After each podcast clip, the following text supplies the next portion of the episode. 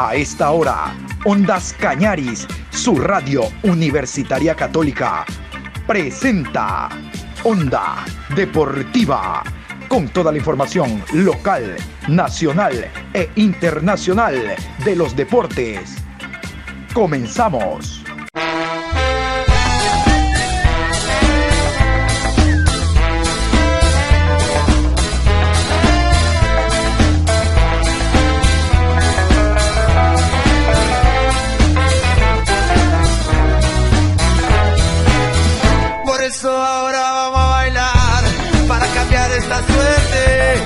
Sabemos gambetear para ausentar la muerte. Vamos a bailar para cambiar esta suerte. Si sabemos gambetear para ausentar la muerte. Hola, ¿qué tal? ¿Cómo les va? Buen día. Qué gusto saludarlos. Aquí estamos en la programación Onda Deportiva en este día, viernes 12, viernes 12 de marzo, programa 691. Qué gusto saludarlos. Bueno, ya se abrió la cuarta fecha del campeonato, partido Macará MLE que vamos a hablar más adelante porque nos vamos a meter al Deportivo Cuenca. El Deportivo Cuenca juega hoy ante Liga Deportiva Universitaria de Quito con transmisión de Ondas Cañaris, su radio universitaria católica. Yo quiero contarles antes de entrar con detalles y pormenores de esa reunión, contarles cómo se desarrolla la fecha a partir de hoy. Ya ayer jugó Emelec, ya ayer jugó Macará y hoy con el encuentro Deportivo Cuenca, Liga Deportiva Universitaria de Quito, la fecha se desarrolla hasta el domingo de la siguiente manera. Viernes 19 horas. Deportivo Cuenca versus Liga Deportiva Universitaria de Quito. Juez central Guillermo Guerrero, línea 1 Luis García, asistente 2 José Quirós, cuarto árbitro Jordán Montesé, asesor de árbitros Juan Bravo. Sábado 13 de marzo, 15 horas, Universidad Católica recibe a técnico universitario. Juez central Jefferson Macías, asistente 1 Edwin Bravo, línea 2 Jorge Ponce, cuarto árbitro Gabriel González, asesor de árbitros Roberto Flores. A las 17 horas con 30, Delfín versus Guayaquil City. Juez central Juan Andrade, Línea 1, Flavio Nal. Línea 2, Paul Palacios. Cuarto árbitro, Carlos Vallas. Asesor de árbitros, Franklin Loor. A las 20 horas, Sociedad Deportiva Aucas versus Independiente del Valle. Árbitro central, Rodi Zambrano. Línea 1, Luis González. Línea 2, Leandro Lupera. Cuarto árbitro, Carlos Aroca. Asesor de árbitros, Marco Jurado. Domingo 14 de marzo, a las 13 horas, Mushurruna recibe a Manta. Juez central, Jaime Sánchez. Línea 1, Ricardo Valdivieso. Línea 2, Ronald Flores. Cuarto árbitro, Lenín Quiñones. Asesor de árbitros, Manuel Carriel. A las 15 horas con 30, 9 de octubre, versus Deportivo Olmedo. Árbitro central del partido, Mario Romero. Asistente 1, David Bacasela. Asistente 2, Guido Cajamarca. Cuarto árbitro, Brian Loaiza. Asesor de árbitros, Fabricio Quintero. A las 18 horas, Barcelona recibe a Orense. Árbitro central del partido, René Marín. Asistente 1, Cristian Lescano. Asistente 2, Dani Ávila. Cuarto árbitro, Henry Arizaga. Juan Corozo, asesor arbitral. Y a propósito del Deportivo Cuenca, vamos a escuchar al director técnico Guillermo Duró, el argentino. Ustedes saben, él no podrá estar eh, dos fechas más todavía en la banca de suplentes del conjunto cuencano. No estará tampoco Lucas Ochandorena por el tema de la expulsión. Walter Minella, el preparador físico, terminó en el encuentro anterior ante el conjunto del Manta, incluso fue a la rueda de prensa, pero siempre es importante en la semana conocer las ideas, conocer la preparación que debe de tener el equipo cuencano. Yo les cuento de que recién se va a enfrentar Guillermo Duró en Cuenca a Liga Deportiva Universitaria de Quito, porque el año anterior, cuando Duró llegó al plantel, le tocó el encuentro de vuelta, aquel partido que Liga de Quito derrotó 5 por 0 en la ciudad capital a el equipo cuencano. Vamos a ver ahora la estrategia que pondrá Guillermo Duró, que habla a continuación. Eh, sí, sabemos del potencial del equipo que vamos a enfrentar, de la jerarquía que tiene y, del tiempo que tienen eh, compartiendo juntos con, el mismo técnico. Así que, bueno, sabemos las virtudes que tienen, estuvimos analizándolo y en base a eso planificamos cómo salir a jugarle. Tenemos que hacer un partido realmente correcto, tratar de no cometer errores y, igualar acá el local a, hacernos fuerte con, la localidad para tratar de igualarlo.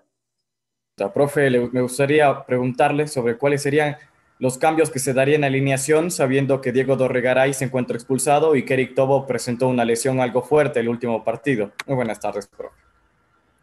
Eh, lo vamos a definir, estamos definiendo quién va en reemplazo de, de Dorregaray y, bueno, eh, por Eri va a seguir eh, Cuco, así que, que esas serían las modificaciones. Quisiera preguntarle por el partido que imagina mañana ante Liga de Quito, una institución, un equipo que siempre propone y obviamente Deportivo Cuenca en condición de local tiene la necesidad de sumar de a tres.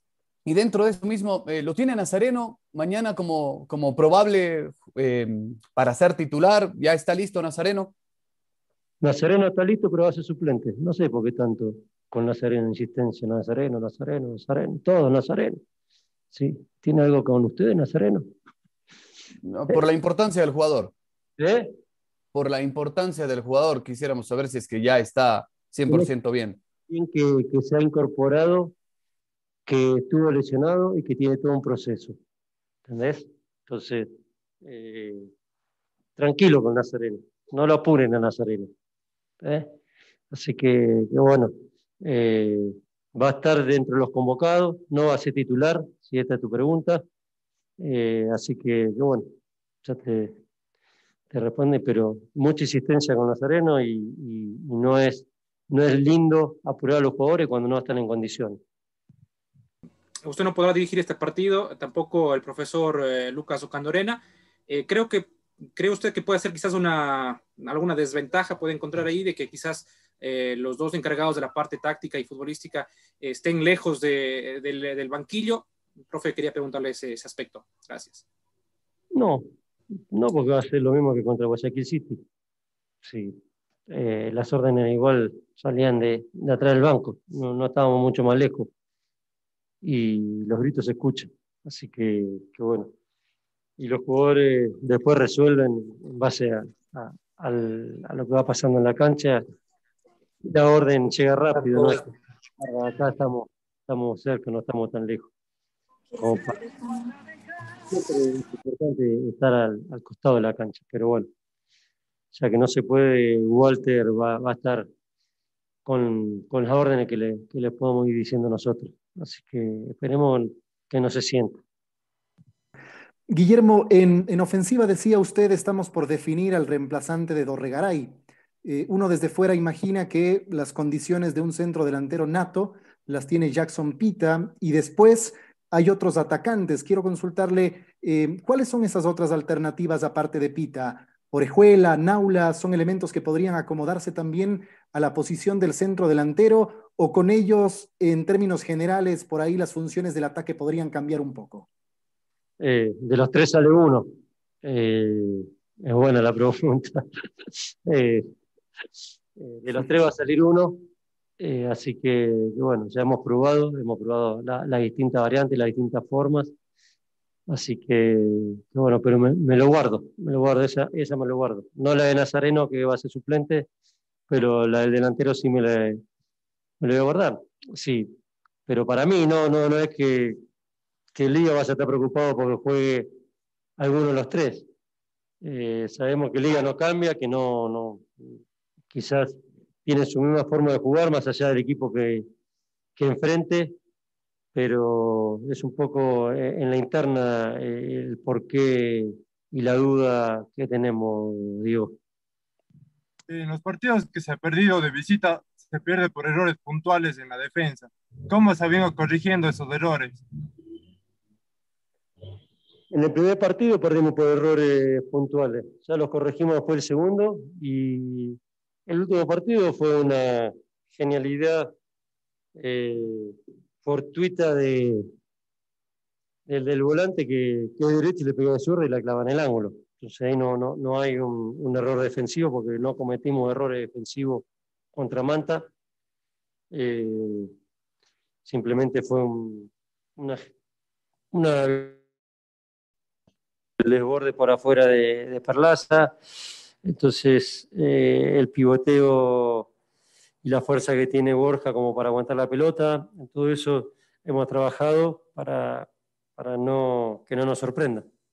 Este partido que se avecina este, este viernes es un partido en el cual el Cuenca, no sé si está, estará obligado a ganar o está obligado a ganar. En definitivamente, usted ya tiene el once ideal. ¿Llega o no el jugador Eric Tobo, por favor, Guillermo? Eh, todos los partidos estamos obligados a ganar. Ustedes mismos lo, exigen y, lo analizan de, esta manera. Entonces, eh, sí, sabemos que tanto el local de visitante tenemos salida a ganar. Eh, y en cuanto a, lo de Derek, eh, por suerte no hay ruptura fibrilar, pero para este partido no llega. Lo vamos a cuidar. No vamos a arriesgarlo por, un partido. Guillermo, eh, sobre su sanción, ¿le parece justo los tres partidos de vuelta después de que ya tenía dos?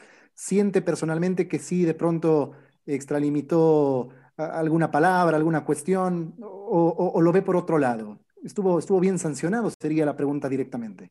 Para nada, para nada bien, porque yo no me dirijo hacia, hacia nadie. No me dirijo hacia el juez, no me dirijo hacia el cuarto árbitro. No, no. Es decir, ¿en qué cabeza cabe que 85 minutos del partido, ganando 3-0, yo pueda insultar a un árbitro o a una asistente de árbitro? Queda totalmente descabellado eso. Así que, bueno, por suerte al lado mío estaba Juan Padilla, sabe lo que dije y a quién, hacia quién me dirigí. Y bueno, no se puede apelar porque no hay eh, un video o, algo que me dé a mí la posibilidad de, ganar en el tribunal porque sí, tiene que tener pruebas.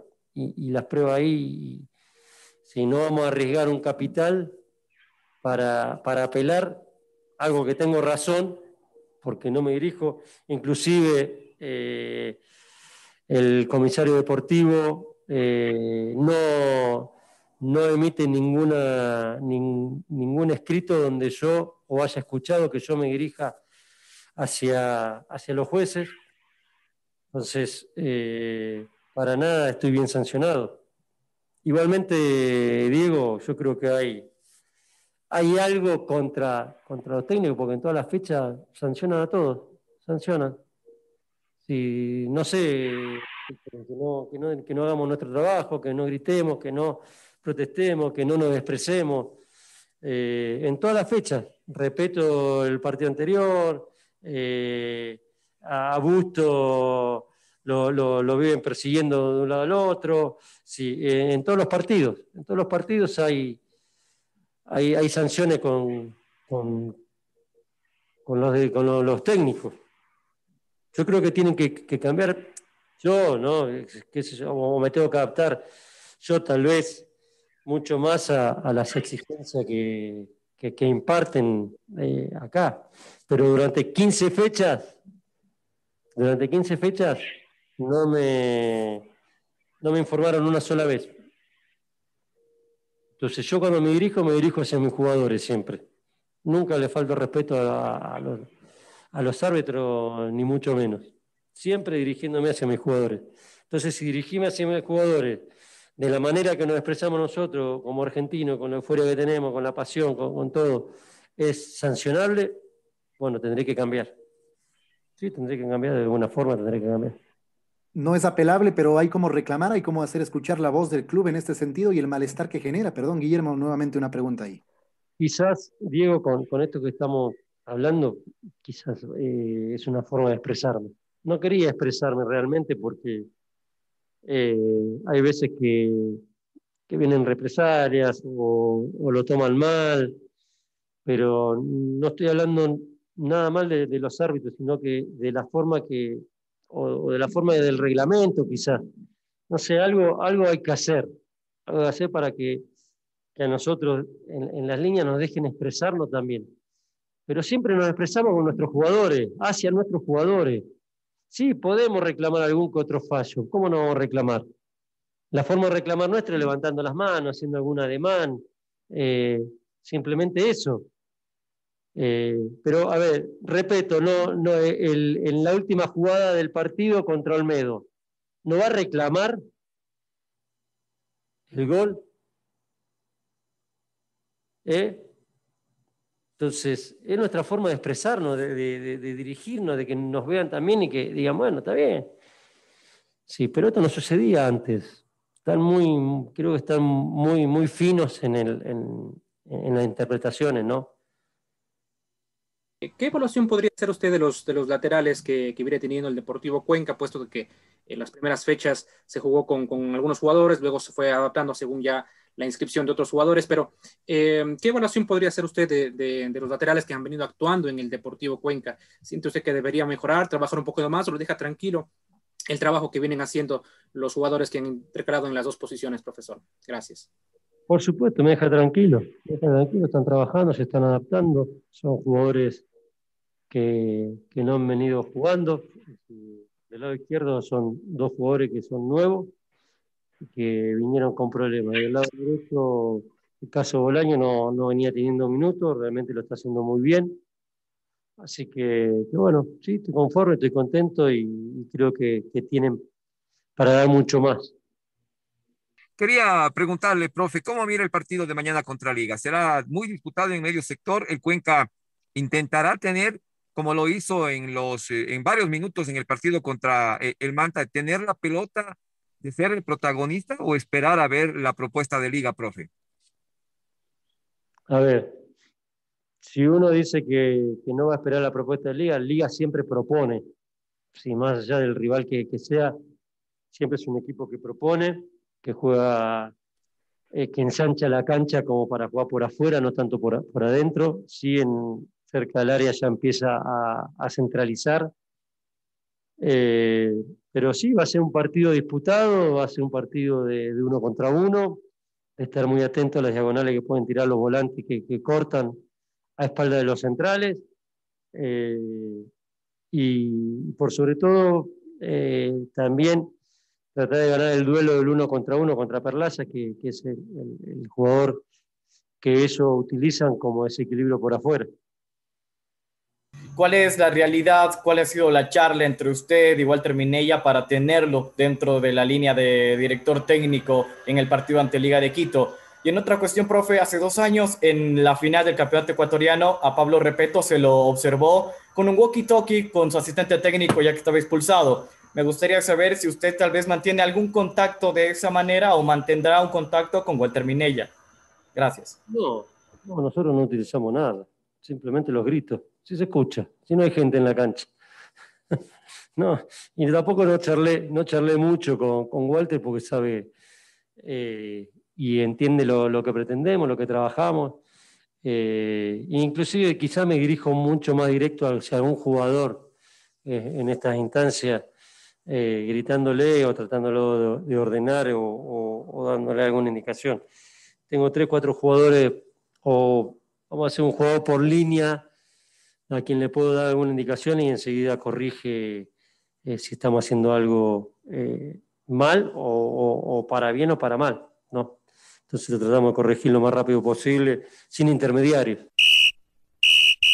Vamos a hablar del partido entre Macará y el conjunto del MLE que abrió esta cuarta fecha de la Liga Pro. Como hemos hablado al inicio del programa, ya mismo, el día de hoy, con transmisión de Ondas Cañaris, Deportivo Cuenca recibe a Liga Deportiva Universitaria de Quito. Pero para hablar de este choque, abre boca, adelanto de lo que será el partido por Copa Sudamericana Macará-Emelec.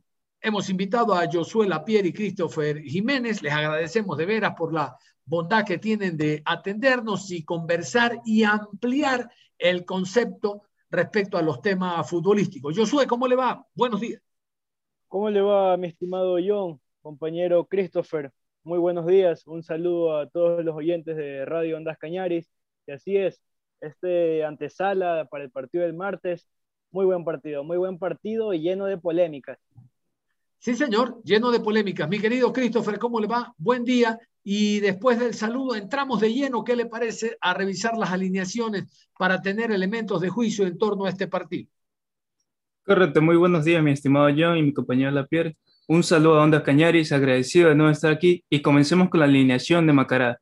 En la portería tenemos a Pucheta, en la defensa a Hernández, Cortave, Smith, Portocarrero. En cuanto a medio tenemos a Caldeón, Garcés, en los extremos Mancilla, Aarón Rodríguez y Enzo Rodríguez, y en la delantera tenemos a Orlando. De parte de Melé tenemos a Pedro Ortiz en la portería, Vega, Leguizamón, Caicedo y Jackson Rodríguez.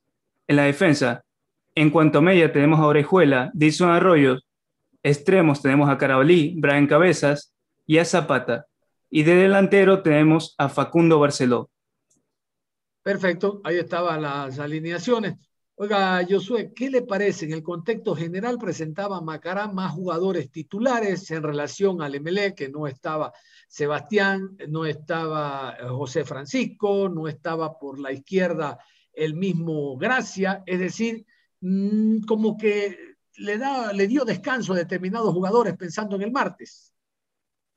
Claro que sí, bueno, creo que era algo lógico lo que hizo el técnico Rescalvo, pensando en el partido del martes, obvio dando la prioridad a este torneo internacional sudamericana. La verdad que se notó, se notó bastante las ausencias, más en el, en el sector medular con Sebastián Rodríguez, haciendo esa conexión con José Francisco Ceballos, que pudimos eh, notar en, este, en el primer tiempo más que todo, que Melec daba esos pases largos, ya sea al extremo izquierdo, que era Cabezas, o Zapatas tratando de replegar un poco para comenzar la creación de juego, Barceló, Carabalí, Leguizamón realizaba esos pases largos saltándose la zona medular, por lo que no encontraba esa conexión con Orejuela. Sabemos que Orejuela aún encuentra el nivel del, cual conocemos, Independiente, selección ecuatoriana, ya sabemos lo que sucedió el año pasado con, en el conjunto torero. En el segundo tiempo, la verdad, un partido muy vibrante. A nivel, al nivel general, al menos para mí, Macará fue mucho mejor. Aprovechó bastante esas falencias en zona medular, en, en el sector izquierdo por, por, los extremos con el jugador Aaron Rodríguez, que fue figura del partido. La verdad es un jugador que da dolores de cabeza a cualquier equipo que se enfrente y Emelec debe mejorar. Emelec debe mejorar. Sabemos que esta eliminatoria, como la misma palabra lo dice, el partido de vuelta, Emelec se, se complicó, lo complicó bastante el, el, cuadro ambateño y veremos cuál será la resolución en el partido de ida del día martes, asimismo en el, en el Estadio Bellavista, cuál será esos cambios tácticos que, que procesará el, el técnico Rescalvo. De acuerdo, hubo mayor volumen de juego por parte del conjunto del Macará, hubiese sido injusto la victoria de Melé, hablando francamente. No sé cuál es la percepción que tiene don Cristian Jiménez en torno a este partido. Correcto, también de parte de Macará tuvo muy, muy, muy buen control en cuanto a la pelota para el, en definición y ataque. Melé tenía mayor posesión de, del balón, pero no generaba muchas opciones de ataque. En cambio, cuando Macará se la quitaba, se iba con Aarón Rodríguez, Enzo Rodríguez, y hacían cualquier cosa en la defensa de Melé. Personalmente, Melé en este partido se le extrañó mucho a Ángel Gracia, que se aprovechó mucho por esa punta de Jason Rodríguez junto a Vega, que le aprovechaba mucho el equipo de Macará, generaba muchas opciones de ataque. Además, el partido de Brian Cabeza se lo sintió un poco con bajo rendimiento, no hubo la misma intensidad. Sobre todo en, en eh, generalmente no hubo mucha intensidad de juego. Quizás no fue algo táctico para reservarse para el partido internacional de la Sudamericana, pero realmente un partido que para Macará estaba hecho. MLS se lo sintió muy bajo en ese partido. Sí, señor, lo de Ángel Gracia parecería ser, bueno, de hecho así quedó demostrado en el partido, no se recuperó totalmente después del golpe que sufrió en el encuentro anterior ante el Delfín, que incluso lo obligó a salir. Oiga, soy, hubo dos jugadas puntuales y también la pregunta para Christopher, en, ese orden, Josué, comienzo con usted. El penal que le pitan al Emelec fue reclamado, e incluso a través de redes sociales, hinchas no solo del Macará, sino de otro equipo por ahí, que estaban atentos a este compromiso. Y luego una falta a favor del Macará, se decía que fue en la línea, y si es en la línea es adentro, que no se cobró. No sé cuál es la eh, opinión que tiene. Sí, la verdad que sí. Bueno, con respecto al penal de Melec, un penal muy, muy discutido. La verdad, quizás el jugador que fue por banda derecha, atacante del Club Sport Emelec, como iba con carrera, usted sabe que la mayoría de jugadas, delantero o atacante, jugador que va con carrera, va mucho más liviano. El defensa que va a cortar el pase o a cubrirlo para evitar que realice el disparo de portería, el mínimo contacto ya se lanzan, pero para mí, la verdad sí fue penal o a favor de Melec, discutible, sí. Con respecto a la jugada de Macará, la, para mí también fue penal, eh, falta sobre la línea, sabemos que es eh, tiro desde, desde, desde los 11 pasos, pero bueno, acordémonos la polémica del gol de Macará, dentro desde el sector izquierdo y la toca con la mano, la toca con la mano. Al principio se reclamaba que la pelota no había ingresado en su totalidad, pero ya en la otra toma que ofreció la televisora fue con la mano.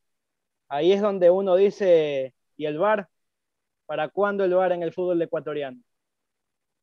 Sí, es lamentable que no exista la tecnología en servicio del fútbol como ocurre en todos los, o en la gran cantidad de países, sobre todo en Europa. Y usted, Christopher, también tuvo esa sensación de que el penal no fue tal a favor del MLE digo, y que después a la, a la inversa, esa falta eh, por parte del jugador del MLE debió haber sido penal porque era en la raya misma. Y en el tema del gol también, queremos escuchar. Correcto, de parte de, de penal de Melé, de una de las pocas jugadas que se logró apreciar de Orejuela, que se mantiene en el área y da el, el último paso. Portocarrero lo coge del hombre y más allá lo, lo, topa por la parte baja, entonces yo pienso que sí fue penal favorecido para Medellín. De parte de, de Macará, el penal que le hace Sebastián Rodríguez, pienso que a ojo normal se le puede pitar penal de uno. Quizás en cámara se ve que es un poco más polémico, que se lo ve atrás, que el jugador se lanza, pero en cualquier ojo eso hubiese sido penal. De parte de la jugada de gol también se necesita en Ecuador el VAR. Este, obviamente se necesita en estos casos el VAR en Ecuador, porque sobre todo este, Pedro Ortiz se lanza al lado izquierdo para la recepción de balón, como va a cabecear Santa Cruz pero este al topar en la mano se desvía y por lo tanto no puede atajarla. Y sí, entró correctamente el balón. Sí, sí, la imagen demostró que entró correctamente, pero la jugada previa fue el que llamó la atención. A ver, junto a Josué Lapierre y Christopher Jiménez estamos comentando, estamos destacando los hechos importantes del partido que se jugó el día de ayer, abriendo la cuarta fecha pero esto queda de lado porque se abre la saga. Ya viene el segundo partido y luego el tercero, ahora por Copa Sudamericana, donde más allá de los puntos, el tema es económico, pasar a la siguiente fase le supone alrededor de 500 mil dólares para el equipo que logra eh, pasar y, y luego ya entrar en el contexto internacional con lo que significa para los clubes las transmisiones a nivel internacional, porque esta parrilla da la posibilidad que los jugadores sean vistos en toda América, en todo el mundo, y el día de mañana puedan ser vendidos. Entonces, esto, esto es más un tema económico. Vamos a hablar de lo que viene, después de lo que observamos nosotros el día de ayer. Eh, las posibilidades del MLE acrecentan, tomando en cuenta que Rodríguez podrá ser titular, digo yo, se lo reservó para ese partido. Ceballos, el jugador eh, Ángel Gracia, es decir, será otro MLE. Vimos que dejó poco, dejó poco en la banca el conjunto del Macará. Podría sacar alguna ventaja, a lo mejor MLE de ese descanso, ya pensando en Sudamericana, yo soy. Sí, yo creo que Emelec mejorará mucho más con, con referencia al partido del día de ayer. Tal como usted dice, lo, obvio sería el regreso de Sebastián Rodríguez, José Francisco Ceballos, Ángel Gracias, eh, por derecha el jugador Brian Sánchez, aunque bueno, sabemos que tanto en el campeonato nacional, ya veremos cómo va en Sudamericana, el sector izquierdo con respecto al extremo aún no lo tiene claro. Se promueve con Brian Cabezas, aunque a la hinchada y por lo que hemos visto aún no cumple con las expectativas. Joe Rojas, que ingresa en la variante, un jugador muy regular. Pero yo creo que a nivel general, lo que no vimos hoy con respecto a esa aglomeración, a esa creación de juego, esa salida limpia que tiene Melec desde la zona medular, ya con el ingreso de Sebastián Rodríguez, por ende las conexiones con José Francisco Ceballos, crea esos espacios a los extremos, a tanto a Romario Caicedo, Ángel Gracia para pasar hacia línea de fondo. Yo creo que sí. Pero... Eso lo vamos a ver el, el, día, el día martes, de seguro. Perdón que le interrumpa, yo sé, tengo un minuto y no quiero desaprovechar también la opinión de Christopher en relación al partido del día martes. Christopher, con usted. Correcto. ML tiene para crecer, sobre todo con mucho por ese partido. Tienen que entender que Macará no es un Macará que le puede jugar tranquilo, tiene que jugar rápido. Ahí se vio opacado Sebastián Rodríguez, ya que el juego de Sebastián es mantener la pelota y generar jugadas a través de eso. Pero con Macará no se puede hacer eso. Macará te hace presión constante, te quita el balón y comienza con sus extremos, con Aarón, con Aarón Rodríguez y aprovechando mucho también a Enzo. Así que ML tiene que tomar mucho esto en cuenta de generar creaciones de juego a nivel rápido, que no deje pensar a Macará. Cerramos la información deportiva a esta hora. Continúen en sintonía de Ondas Cañaris. Ustedes y nosotros nos reencontramos en cualquier momento. Hasta la próxima.